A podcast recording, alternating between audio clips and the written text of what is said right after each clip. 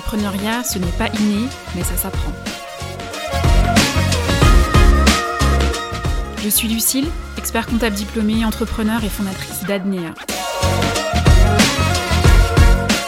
Business Tips, c'est plein de conseils si vous voulez vous lancer dans l'entrepreneuriat ou si vous y êtes déjà. Allez, c'est parti.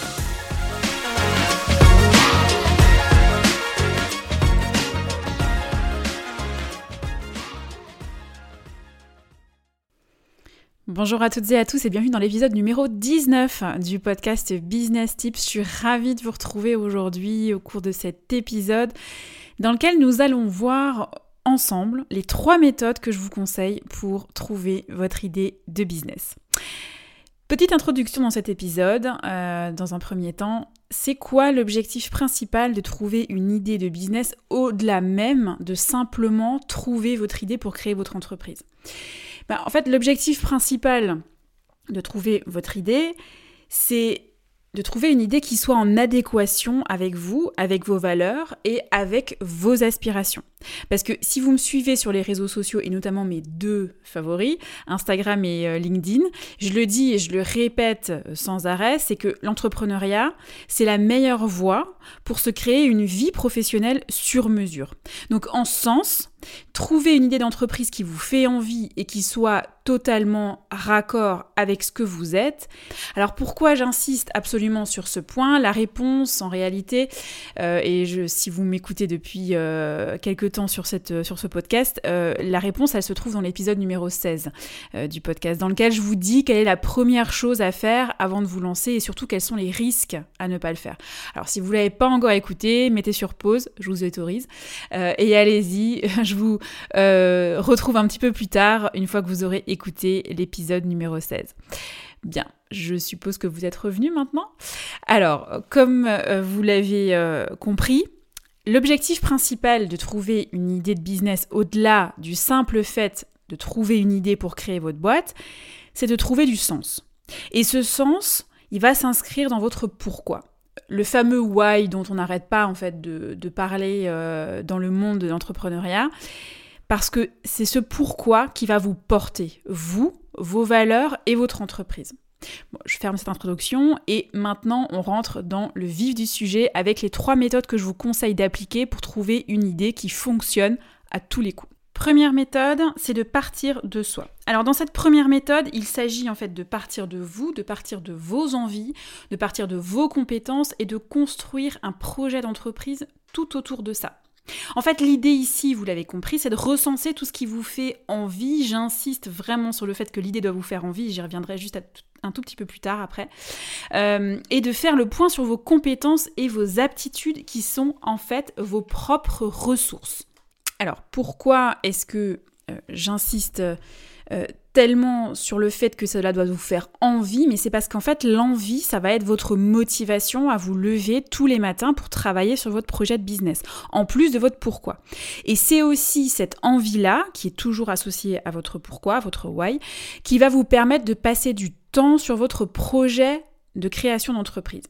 Bon, par rapport à la question du temps, je voudrais quand même ouvrir une petite parenthèse dans cette première méthode qu'on est en train de voir ensemble euh, sur le sujet justement euh, de, euh, de, la consommation de temps dans l'entrepreneuriat. Promis, ça va être hyper rapide.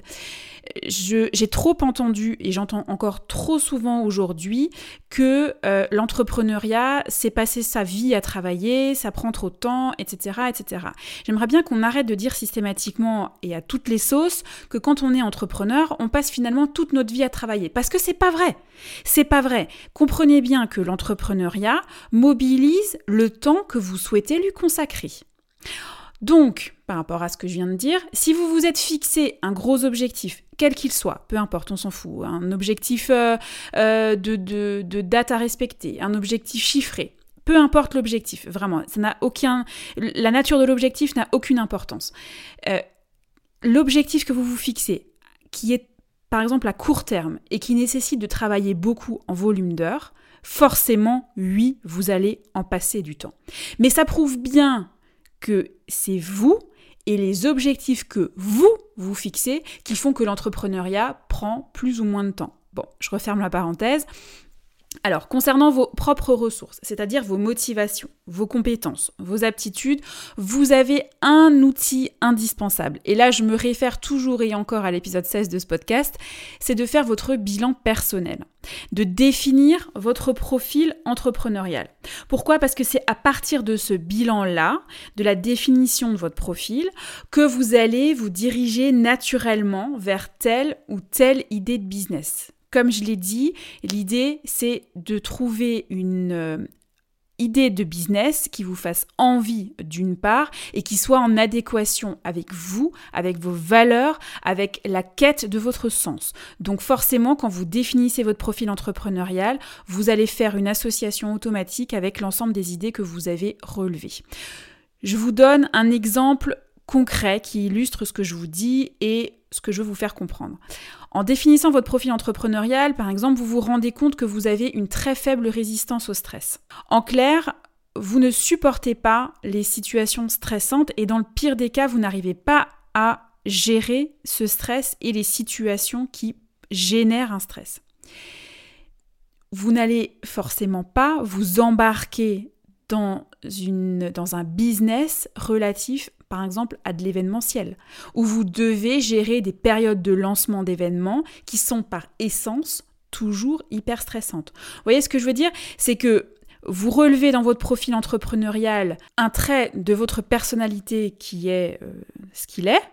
Donc forcément, vous allez le mettre en adéquation avec les idées de business que vous avez relevées et vous allez bien vous rendre compte que effectivement, ça ne sera pas compatible, c'est impossible. Deuxième méthode pour trouver une idée de business, c'est partir du marché. Alors, partir du marché, en quoi ça consiste? Alors, ça consiste en relever, des, en relever des attentes de clients qui ne sont pas assouvis aujourd'hui par les acteurs du marché en place. Et vous construisez votre projet d'entreprise autour de ça. Je vais vous donner un exemple. Vous me connaissez maintenant si vous m'écoutez depuis quelques, quelques épisodes, vous savez que j'illustre toujours ce que je vous dis par des exemples et des exemples concrets. Donc un exemple concret de partir du marché pour construire une idée de business autour. Est-ce que vous connaissez la startup Baguette Box Alors si vous êtes alsacien ou alsacienne, forcément oui, parce que cette startup, elle est native du Bas-Rhin, tout près de Strasbourg.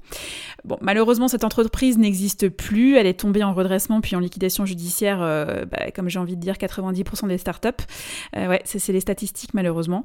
Euh, donc elle est, euh, elle a été liquidée en septembre 2022. Mais bon, c'est pas trop ça le sujet. On va pas se focaliser sur sa défaillance, mais plutôt sur l'idée de business et de comment cette startup a été construite et comment le, le, le projet de création d'entreprise de Baguette Box est tourné autour justement d'une idée qui vient du marché.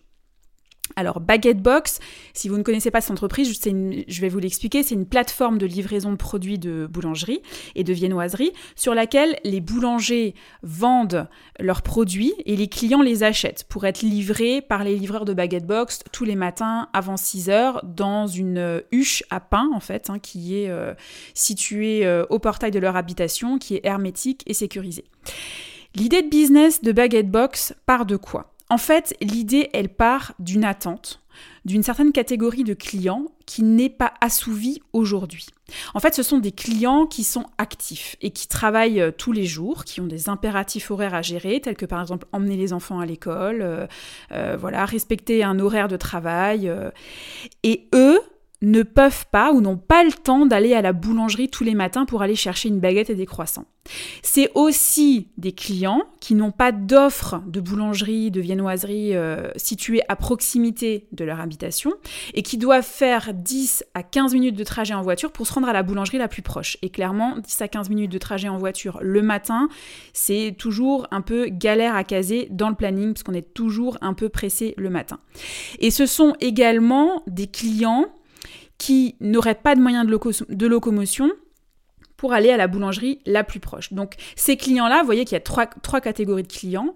Euh, ces clients-là, typiquement, ne sont pas clients d'une boulangerie parce qu'ils ne peuvent pas, en réalité. Ils ne peuvent pas, ils ont des contraintes de, euh, de planning, ils ont euh, des contraintes de, en termes de moyens de locomotion, ils ont des contraintes de proximité géographique, etc. Tout ça, donc cette contrainte-là fait qu'aujourd'hui, ils ne peuvent pas être clients d'une boulangerie. C'est vraiment pas qu'ils veulent pas, mais ils ne peuvent pas. Et donc, donc le, fondateur de Baguette Box est parti de ce postulat-là et euh, il a eu cette idée ingénieuse, parce que franchement il faut dire que c'est quand même assez ingénieux, de pouvoir satisfaire leurs besoins en montant un concept de plateforme de livraison de produits de boulangerie directement à la maison. On n'est plus sur du click and collect, on n'est plus sur du drive, on est vraiment sur de la livraison de produits de boulangerie et viennoiserie directement chez vous à domicile. Cet exemple, c'est l'illustration parfaite de la méthode de partir du marché, de partir du besoin des consommateurs qui n'est pas satisfait aujourd'hui pour construire une idée de business tout autour. Alors évidemment, je ne vous conseille pas de vous arrêter à cette simple méthode, je vous invite d'ailleurs à la mettre en corrélation avec vous, avec votre profil entrepreneurial, avec vos envies, pour savoir si oui ou non cette idée de business, elle est envisageable par rapport à vous, vos valeurs, vos compétences, vos motivations et vos aptitudes. Hein. On ne s'arrête pas justement à juste euh, euh, tirer une idée de business qui vient du marché et à la mettre en œuvre. Non, non, il faut toujours quand même la mettre en corrélation avec vous. Troisième et dernière méthode pour trouver une idée de business, c'est relever vos insatisfactions personnelles. Alors l'idée ici dans cette méthode-là, c'est de relever ce qui vous insatisfait, vous, dans votre quotidien, quotidien qu'il soit professionnel ou personnel, peu importe, ce qui vous frustre, ce qui vous empêche d'avancer parce que les solutions que propose aujourd'hui le marché n'existent pas ou ne sont pas présentes géographiquement, par exemple.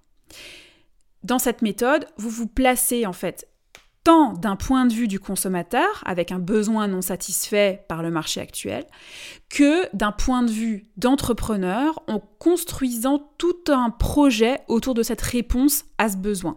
Et c'est exactement comme ça qu'ont été fondées les startups qui sont maintenant devenues des licornes françaises. Hein. Pour le rappel, euh, une licorne française, c'est une startup, euh, donc une entreprise innovante euh, qui a inventé un nouveau concept, un nouveau marché, qui est valorisé à plus d'un milliard de dollars. Too Good To Go, une des fondatrices euh, qui est euh, française, c'est Lucie Bache, et Vestiaire Collective, qui a été fondée par Fanny Moisan, qui est aussi française, ont justement été construites à partir d'une idée de business qui n'était pas satisfait par la proposition euh, en place au sein du marché. En fait, toutes les deux, Lucie Bache, Togo Togo et Fanny euh, Moisan pour Vestiaire Collective, avaient en fait chacune une insatisfaction qu'elles avaient relevée. Pour Lucie Bache, c'était le gaspillage alimentaire et pour Fanny Moisan, c'était euh, l'abandon de vêtements haut de gamme au fond de nos placards et qui ne servaient plus à rien.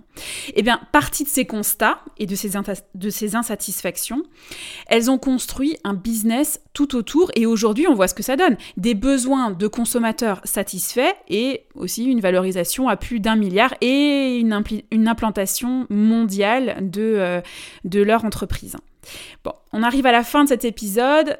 Mais comme à mon habitude, je ne vous quitte pas sans vous donner un dernier conseil dans votre recherche d'idées de business, ou plutôt ce que je ne vous conseille pas de faire. Alors ce que je vous déconseille de faire, et que vous avez probablement entendu dire, c'est de lister les idées de business qui fonctionnent dans un autre pays et d'en prendre une et de l'entreprendre en France. Je vous déconseille absolument de faire ça. Alors pourquoi est-ce que je vous déconseille de faire ça? C'est parce que nos sociétés et nos cultures ne sont absolument pas les mêmes. Quand vous allez aux États-Unis, ok, c'est un pays développé comme le nôtre, mais je vous assure, je vous assure, si vous y êtes allé, vous allez forcément me dire, ah oui, effectivement, c'est vrai. Je vous assure que la culture est complètement différente de la nôtre. Les habitudes de consommation aussi, et les modes de consommation également. Je vous mets au défi, d'ouvrir un supermarché en zone périphérique dont l'amplitude horaire serait de 24 heures sur 24 et 7 jours sur 7 pourquoi? Parce que ça ne fonctionnerait jamais en France. Pourquoi? Parce que les habitudes de consommation et le mode de consommation des Français, ce n'est pas d'aller faire ses courses au supermarché à 3 heures du matin. Alors je dis pas que vous aurez pas de clients qui fréquenteraient le supermarché en plein milieu de la nuit, mais au mieux, vous allez avoir un ou deux clients en dehors des horaires standards euh, d'ouverture de votre supermarché, parce que ce sont par exemple des salariés qui travaillent la nuit. Pour autant, Pour autant, vous allez devoir mobiliser du personnel la nuit et le rémunérer aux horaires de nuit, supporter toutes les charges fixes d'électricité, d'eau, de chauffage, etc. Le concept sera donc absolument pas viable si on met en rapport la fréquentation que vous allez avoir, à savoir euh, peut-être 2-3 euh, clients dans la nuit, avec le volume des, des achats et des charges que ça va engendrer. Et pourtant, c'est un concept qui cartonne aux États-Unis et que la chaîne de supermarchés Walmart a mis en place dans ses magasins qui sont situés en zone périphérique euh, des grandes villes, où typiquement, justement, les, Américains travaillent beaucoup, sortent tard le soir et donc ont l'habitude de se rendre dans le supermarché pour vite aller faire deux, trois petites courses d'appoint pour euh, euh, assurer le repas du soir ou le, le repas du lendemain. Donc, cette méthode d'aller chercher une idée outre-Manche chez nos amis américains ou canadiens qui cartonne aujourd'hui et qui va cartonner dans quelques années chez nous, c'est apprendre avec d'extrêmes précautions. Pourquoi? Parce que en fait ça marche pas à tous les coups. Donc en ce sens, je ne vous conseille pas de le faire parce que euh, je ne sais pas quelles sont les statistiques exactes. D'ailleurs, je ne sais pas s'il y a eu des études là-dessus, mais euh, ça ne fonctionne pas à tous les coups. Donc forcément, vous avez un risque de, euh, de vous planter. Alors, je récapitule euh, tout ce qu'on s'est dit au cours de cet épisode. Donc, première méthode pour trouver une idée de business, c'est de partir de soi, de partir de ses envies, de partir de ses compétences et de construire un projet d'entreprise autour. La deuxième méthode, c'est de partir du marché, c'est-à-dire de partir sur des attentes de clients, des besoins euh, qui ne sont pas assouvis par les acteurs du marché actuel et de construire votre projet d'entreprise autour de ça. Et la troisième et dernière méthode, c'est de relever vos, insatisfactions personnelles, pardon, j'ai vraiment du mal avec ce mot, euh, et euh, de euh, construire votre idée de business tout autour de cette insatisfaction personnelle qui, en fait, ne serait pas assouvie par le marché actuel. Avant de nous quitter, un petit rappel pour mettre une note 5 étoiles à ce podcast sur votre plateforme d'écoute préférée pour nous donner beaucoup, beaucoup, beaucoup de force et à vous abonner pour être notifié des prochaines sorties d'épisodes. Allez, à très vite!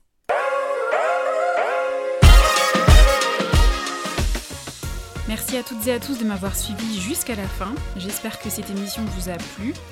Et rendez-vous sur notre page Insta pour me raconter vos retours d'expérience. Je suis toujours très curieuse de savoir comment ça s'est passé ou comment ça se passe pour vous. À très vite.